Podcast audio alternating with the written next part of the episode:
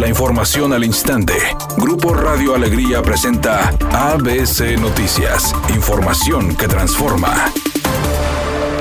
El secretario de Salud en el Estado, Manuel de la O, dijo que son 19 mil personas de los servicios de salud que trabajan en la primera línea de COVID, señalando que a partir de mañana jueves iniciará la vacunación. Todos han mostrado una gran disponibilidad para ofrecernos ultracongeladores. Nuevo León está bien preparado para almacenar las vacunas a menos 70 grados centígrados que es como requiere esta vacuna de Pfizer. La vacuna permanecerá ahí posteriormente el día de mañana se iniciará la vacunación. Vamos a estar vacunando a 975 personas de todo el sector salud, público y privado. Empezamos el día de mañana, jueves, viernes, sábado, domingo y lunes. Agotamos las dos. Por último, indicó que evitará que existan casos de influyentismo para que médicos que no trabajan en la primera línea de COVID se apliquen la vacuna.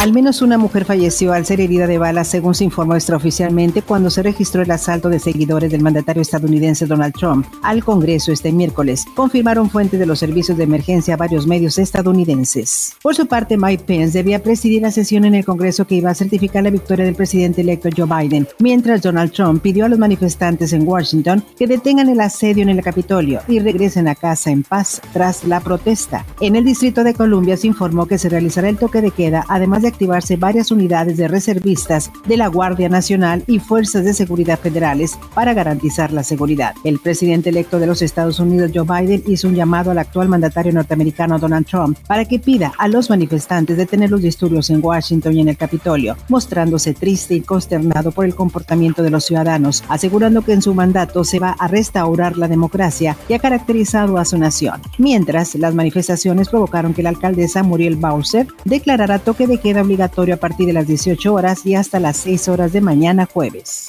Editorial ABC con Eduardo Garza. Este domingo el PAN elige a su candidato a la gubernatura. Fernando Larrazábal, Víctor Fuentes y Homero Niño son los aspirantes. Pero el domingo, por motivo de la pandemia, van a estar cerrados los salones donde podría llevarse a cabo la elección interna. O le piden permiso especial a Manuel de la O o cambian la fecha de la elección interna panista. No hay de otra. Las semifinales de la Copa Libertadores continúan este miércoles con el partido entre Boca Juniors y el Santos de Brasil. El conjunto del azul y oro llega tras eliminar al Internacional de Brasil en cuartos de final, mientras que el cuadro carioca hizo lo propio con Gremio. Ahora, estos clubes buscarán tomar ventaja para acercarse a la gran final de este certamen de la Conmebol. Cabe mencionar que el partido está programado a las 16:15 horas tiempo de México, en el que será el quinto enfrentamiento entre estas escuadras en la Copa Libertadores.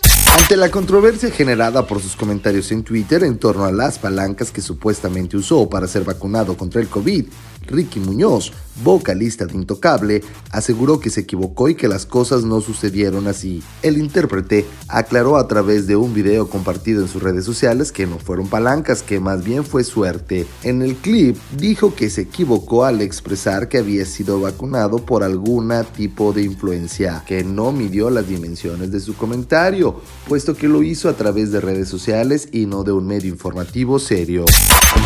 ¿Qué tal? Muy buenas tardes, te saluda Uriel Vélez con el reporte vial. En estos momentos se registra un choque por el cáncer en la avenida Constitución antes de llegar al puente de la avenida Félix U. Gómez en los carriles ordinarios. Maneje con precaución, hay tráfico lento en ese sector. Asimismo se registra un choque de crucero en las calles Bolivia y Uruguay en el sector de Vista Hermosa en Monterrey. Mientras tanto, al norte de la ciudad se registra un accidente en la avenida Aztlán a la altura de la calle Tlatelolco. Sea paciente si circula por ese lugar ya que la velocidad estimada de avance es de 20 kilómetros por hora. Maneje con precaución y recuerde siempre utilizar su cinturón de seguridad y no se distraiga con su celular mientras conduce. Una tarde con cielo parcialmente nublado. Se espera una temperatura mínima que oscilará en los 16 grados. Para mañana jueves 7 de enero se pronostica un día con escasa nubosidad. Una temperatura máxima de 20 grados y una mínima de 8. La temperatura actual en el centro de Monterrey 26 grados. ABC Noticias. Información que transforma.